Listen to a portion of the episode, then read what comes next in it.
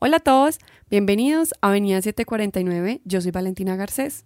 Durante toda nuestra vida hemos recolectado infinidad de información que nunca hemos comprobado si son ciertas. Solo avanzamos en la vida con la certeza de que todo lo que nos han enseñado siempre ha sido con la verdad y para el más bien de nosotros.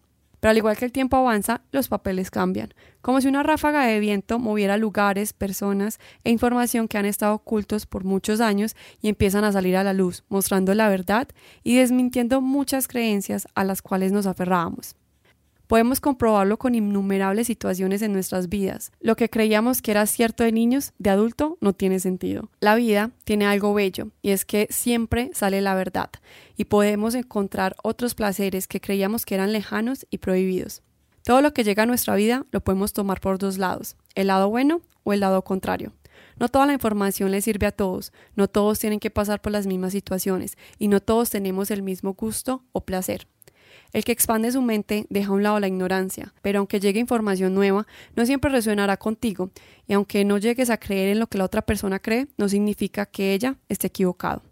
Todas las opiniones son respetables y todos los estilos de vida son válidos cuando somos conscientes de nuestras decisiones. La libertad de expresión es el derecho de todo ser humano a expresar sus opiniones y comunicarlas sin temor a represalias, censuras o sanciones. Las opiniones expresadas por las personas entrevistadas por el podcast de Avenida 149 no reflejan el punto de vista de la página y cabe aclarar que le brindamos a todas las personas que quieran contar su historia, que aporten al bien común, un espacio sin discriminación alguna. Hoy hablaremos de un tema que tiene una historia que muchos consideran oscura y peligrosa, pero esa es una cara de la historia. Hoy me acompaña David Mejía, quien nos hablará de la otra cara del cannabis sativa, fuera de los tabús, los mitos que se han generado a lo largo de los años. Nos compartirá su conocimiento del cannabis educativo, empresarial y medicinal y la historia real de esta planta. David, bienvenido a Avenida 749. Muchas gracias por este espacio que nos brindas el día de hoy. Valentina, a ti mil gracias por invitarme, por abrir el espacio eh, con tu audiencia y un espacio que no es solo para mí, sino también para la planta, que hay que darle una voz. Antes de que empecemos a hablar de la planta y le demos su lugar para conocer su historia, me encantaría que nos hicieras un resumen de quién es David Mejía. Bueno, te cuento, te cuento algo de mi historia. Yo, yo soy psicólogo de formación, canabicultor de oficio. Mucha gente puede pensar, bueno, ¿cómo llegó un psicólogo al tema del cannabis? Ya te iba a preguntar eso. y, y, ha sido, y ha sido realmente, no ha sido un encuentro, sino que ha sido un reencuentro con la planta. Yo vivo en una finca y aquí toda la vida se ha cultivado cannabis de manera pues doméstica, antes de la legislación, durante la prohibición. Cualquier cosa ilegal que salga aquí ya fue hace mucho tiempo, entonces no tiene ninguna implicación. Entonces se ha cultivado el, el cannabis aquí y siempre he tenido pues como ese contacto con la planta desde los 16 años más o menos. Pasó el tiempo y ahora con, con el boom que ha habido con el cannabis, que empezó en Colombia con el, en el 2017 más o menos, pues me, reencontré nuevamente con esta planta, ya desde una óptica distinta, desde una formación científica que me dio a mí la psicología y desde, desde otro lugar. Entonces eso me ha permitido ya ir desarrollando todo el tema de cannabis desde lo educativo, a nivel empresarial y demás. Qué bueno que podamos conocer la planta desde otros ámbitos, porque a veces estamos cerrados a una sola y pues ya vemos que tiene gran variedad de funciones. Entonces me gustaría que empezáramos por la pregunta que muchos de pronto se pueden estar haciendo, ¿cuál es la diferencia entre cannabis y marihuana? Bueno, cannabis es la planta, es el nombre que Linneo, que es un, botánico, le asignó a la planta, cannabis sativa. Marihuana viene del nahuatl, de México, significa como la planta que emborracha, la planta que te, que te pone ebrio. Entonces, eh, cannabis es, el, nombre, digamos, científico, por decirlo así. Y ya hoy en día cuando hablamos de marihuana nos referimos es a la flor de cannabis, que es lo que se usa normalmente pues para consumo, ya sea recreativo o medicinal. Entonces, cuando se refieren a cannabis medicinal y marihuana medicinal, estamos hablando de lo mismo. Estamos hablando de lo mismo. Todo el cannabis es medicinal, o la mayoría del cannabis es medicinal.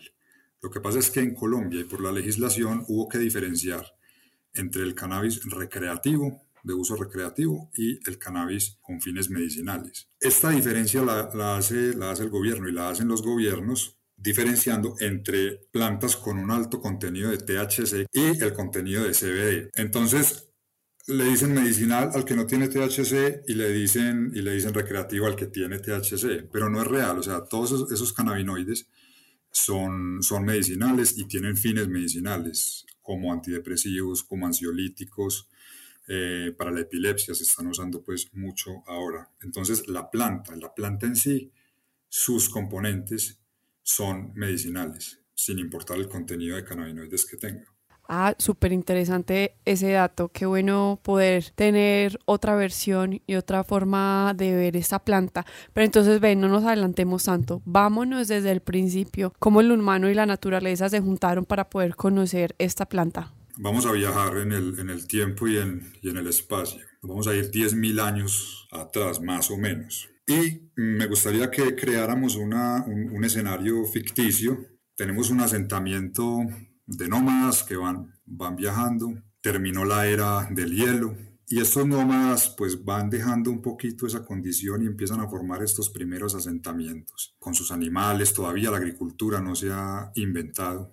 Y en la medida que estos, que estos nómadas van haciendo estos asentamientos y empiezan a mover la tierra, empiezan a deforestar para empezar a ampliar sus espacios donde se van a ir asentando. En ese movimiento de tierras empiezan a emerger unas plantas que adoran el sol, adoran la luz, pero que posiblemente estaban atrapadas por plantas mucho más grandes y no podían pelechar, ¿cierto? Iban echando toda la, materia orgánica, pues de las heces de los animales que tenían y con los que convivían y tal.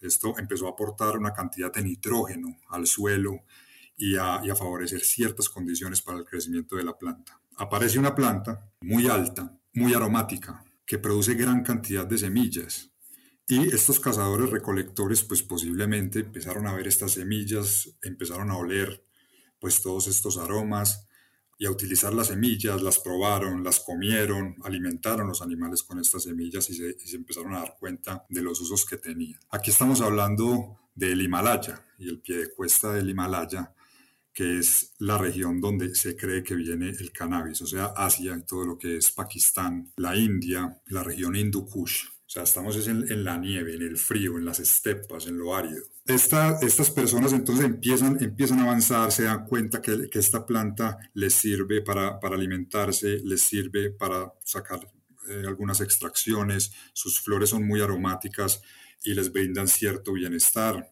Va avanzando el tiempo, vamos avanzando en el tiempo y, y descubren que remojando sus tallos y, haciendo que estos tallos pierdan parte de la solubilidad que tienen, logran sacar unas fibras altamente resistentes y empiezan a tejer. Y luego inventan el telar y empiezan a sacar estas fibras con las que hacen cuerdas, con las que hacen vestidos. Estas cuerdas les sirven para pescar y pues bueno, la cuerda ha sido un gran invento de la humanidad. Y así nos vamos yendo desde la antigüedad ya hasta tiempos más modernos, cuando llega entonces Linneo, un naturalista, y describe la planta por primera vez, Cannabis sativa. Hasta este momento de la humanidad ha habido una relación muy estrecha entre el hombre y la planta. Es una planta que le ha servido para fines rituales, con sus flores y sus aromas, que provoca eh, estas sensaciones pues de euforia, y ellos la interpretan como una conexión con los dioses. Hablamos de la flor que tiene pues estos efectos psicoactivos. El ser humano entonces viene trabajando con la planta en una estrechísima relación con la planta, sin persecución, sin satanización, sin mitos. Linneo la descubre, luego eh, viene el naturalista francés Jean-Baptiste Lamarck participa en un texto que es la Encyclopédie Méthodique y allí Lamarck describe la planta ya más a profundidad y es una, una descripción muy bella. La principal virtud de esta planta consiste en llevar a la cabeza y producir una especie de embriaguez que hace olvidar el dolor y producir una fuerte sensación de felicidad. Para producir esta sensación de felicidad, los indios hacen unas bebidas con sus flores y sus hojas y a veces lo envuelven como tabaco y se lo fuman en una pipa para producir sueños agradables, producir somnolencia. Entonces mira estas culturas tan ancestrales en sus rituales y en su cotidianidad ya usaban la planta para muchos usos. David, es que estoy súper segura que muchas personas no conocen ni un tercio de la historia de verdad de esta planta.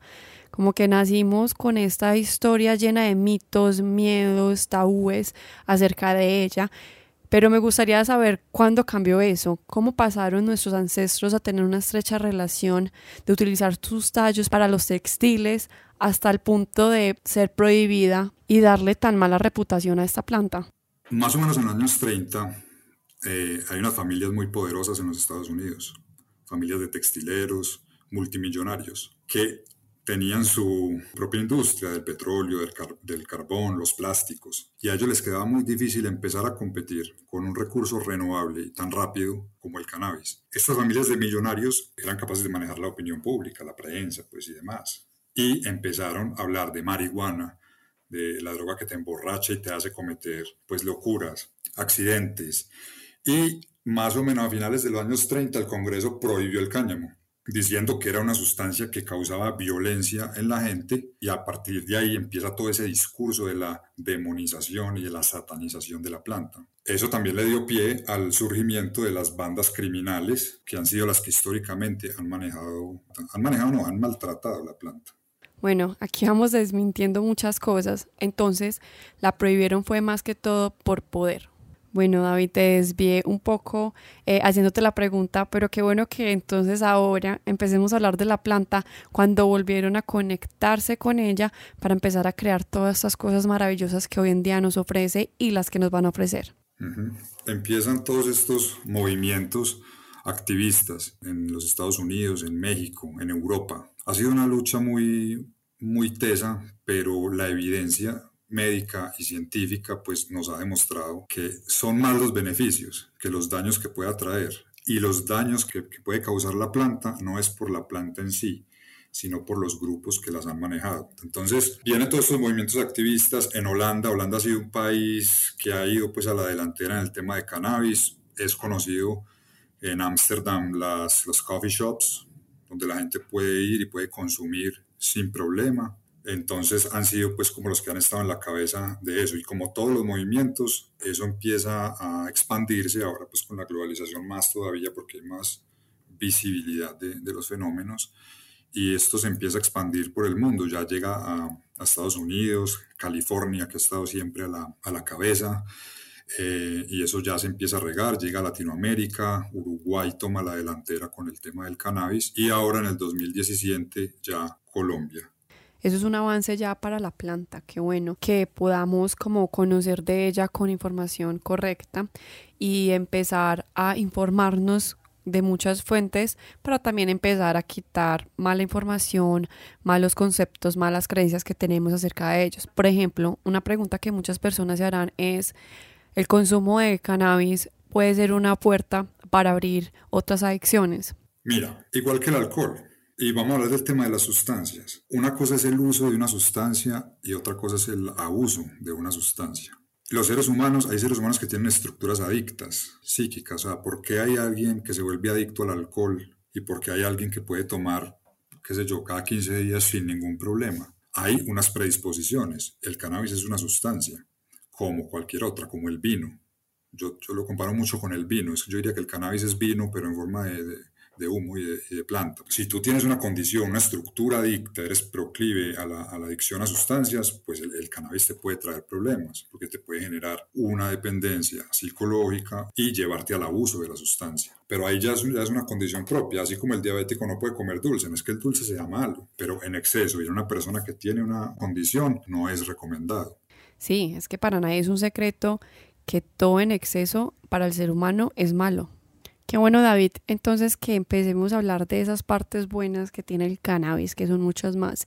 Hablemos del cannabis medicinal. Mira, entonces, en la parte medicinal, hoy por hoy están los psiquiatras y médicos formándose para prescribir medicamentos a base de cannabis para diferentes dolencias. tenemos la ansiedad, la depresión, dolores, eh, causados pues, por procesos inflamatorios del cuerpo, antieméticos para, por ejemplo, personas con cáncer que les produce muchas náuseas la, quimioterapia. Para todo este tipo de dolencias se hacen unas extracciones de la planta, se vuelven aceitico y con estos aceites de amplio espectro las farmacéuticas desarrollan unos medicamentos.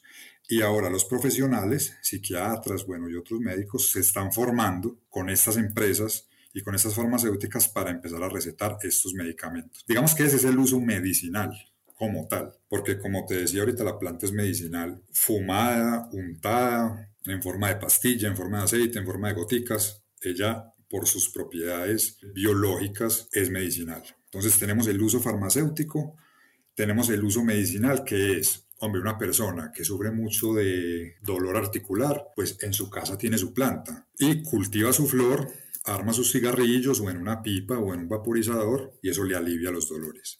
Tenemos el enfermo de Parkinson, que tiene sus plantas en, su casa, consume sus flores y eso le reduce enormemente los temblores. Entonces mira que también fumada tiene ese uso. Y finalmente tenemos el, uso recreativo, que es que yo estoy tranquilo con mis amigos, sentado, conversando, y como quien abre una botella de vino, puedo abrir un, un, cigarrillo, armar un cigarrillo y decir, pues nos fumamos un cigarrillo de cannabis. Probamos la flor mm, y nos provocamos este estado de, de, euforia o de tranquilidad, de relajación, que es lo que produce la flor. Ese es el uso recreativo, que es el que debe ser usado ya por adultos. Aquí hay un tema muy importante y es en el que yo trabajo mucho.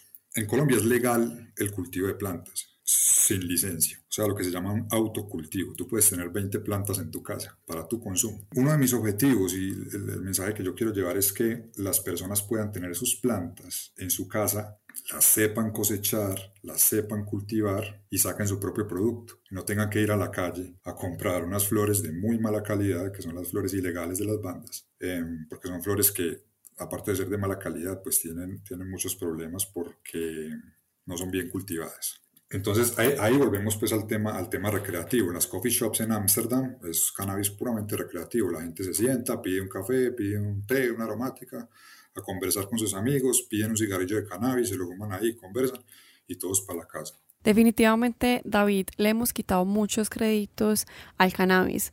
Qué bueno poder conocer todas estas funciones que tiene y las que nos faltan por descubrir. Hemos hablado de la historia hemos hablado de para qué sirve el cannabis, pero no hemos hablado de la planta en sí. Gustaría que nos explicaras o nos describieras la planta porque sé que muchas personas no tienen conocimiento acerca de ella. Bueno, hablemos entonces de la planta. ¿Qué es el cannabis? Es una planta muy, muy mágica en el sentido de que tiene unas, unas condiciones que, bueno, que son sorprendentes. El cannabis es una planta anual quiere decir que es una planta que crece con las estaciones. Ella eh, nace en la primavera, crece con el verano florece en el otoño. Cuando ya siente que, que va a morir, ella florece y produce sus semillas, eh, muere en el invierno. Sus semillas caen en, en la nieve, en los países de estación, están ahí dormidas y cuando vuelve el calor de la primavera del año siguiente, pues estas semillas brotan y nacen nuevas plantas. Es una planta que vienen sexos separados. Tú encuentras machos y encuentras hembras por separado. Y la hembra es la, la que se usa para consumo, la flor de la hembra. La hembra es la que florece, el macho no, no florece. En Colombia, esta planta, por nosotros tener un régimen de, de, 12 horas de luz, o sea, en Colombia no hay estaciones, hay 12 horas de luz y 12 horas de oscuridad, pues nosotros podemos eh, manejar eso a nuestro antojo y podemos cultivar las plantas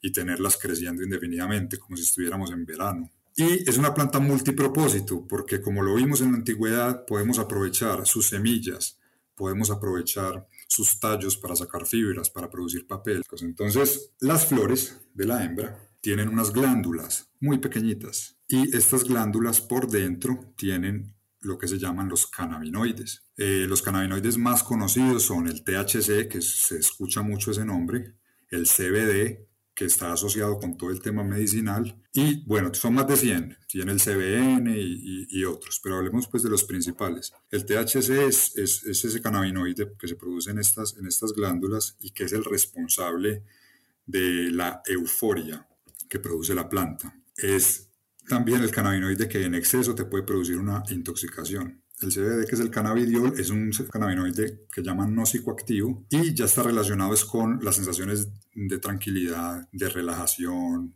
el sueño, te aumenta el apetito. Es, es, un cannabinoide con unas propiedades pues, excelentes. Ansiolítico, antidepresivo. Entonces, mira cómo yo como cultivador, yo empiezo a jugar con, estas, con estos componentes y empiezo a cruzar las plantas de manera que yo obtenga una planta que produzca más de lo uno, más de lo otro, dependiendo del efecto que yo quiera que yo quiera lograr o dependiendo de lo que la farmacéutica necesite. Una farmacéutica puede decir, yo necesito flores que tengan alto contenido de uno o el otro para producir mis, mis medicamentos. David, para los gustos los colores, entonces, ¿qué podrías decirle a las personas que pronto les interesa el tema y quieren hacerlo de una forma consciente? ¿Cómo podrían tener información acerca de eso o cómo podrían investigar?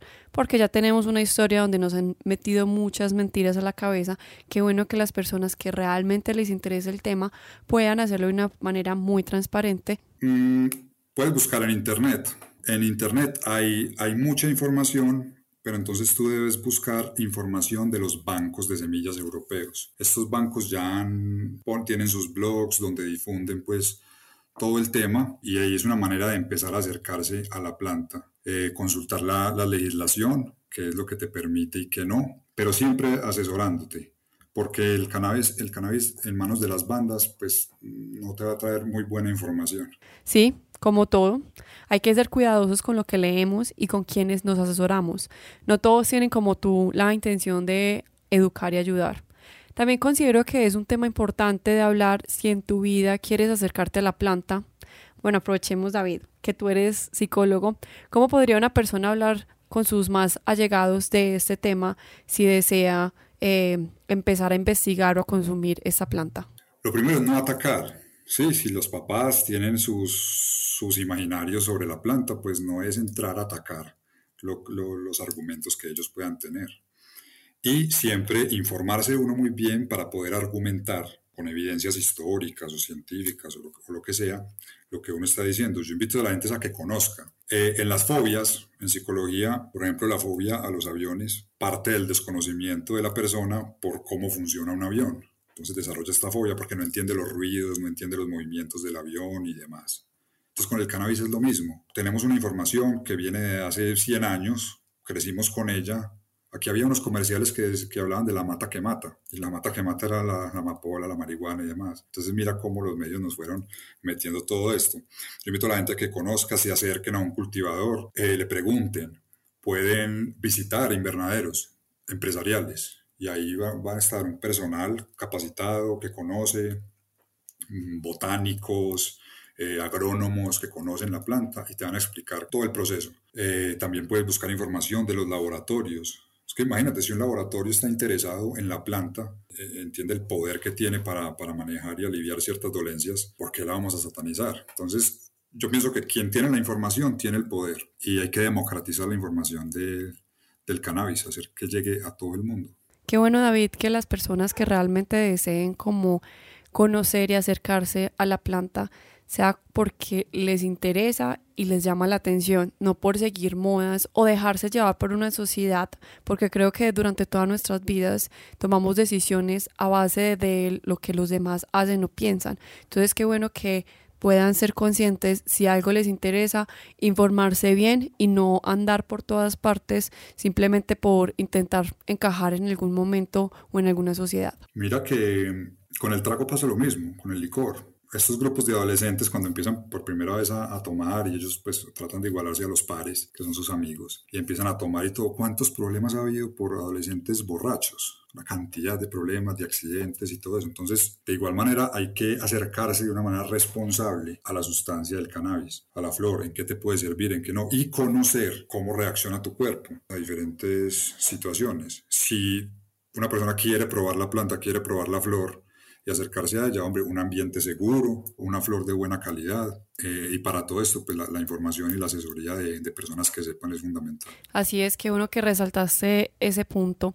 Y más porque se viene mucho más información con respecto a la planta, porque todavía tiene una trayectoria bastante amplia, ya que le están volviendo a dar la atención que se merece para todos estos usos tan fundamentales y maravillosos que tiene.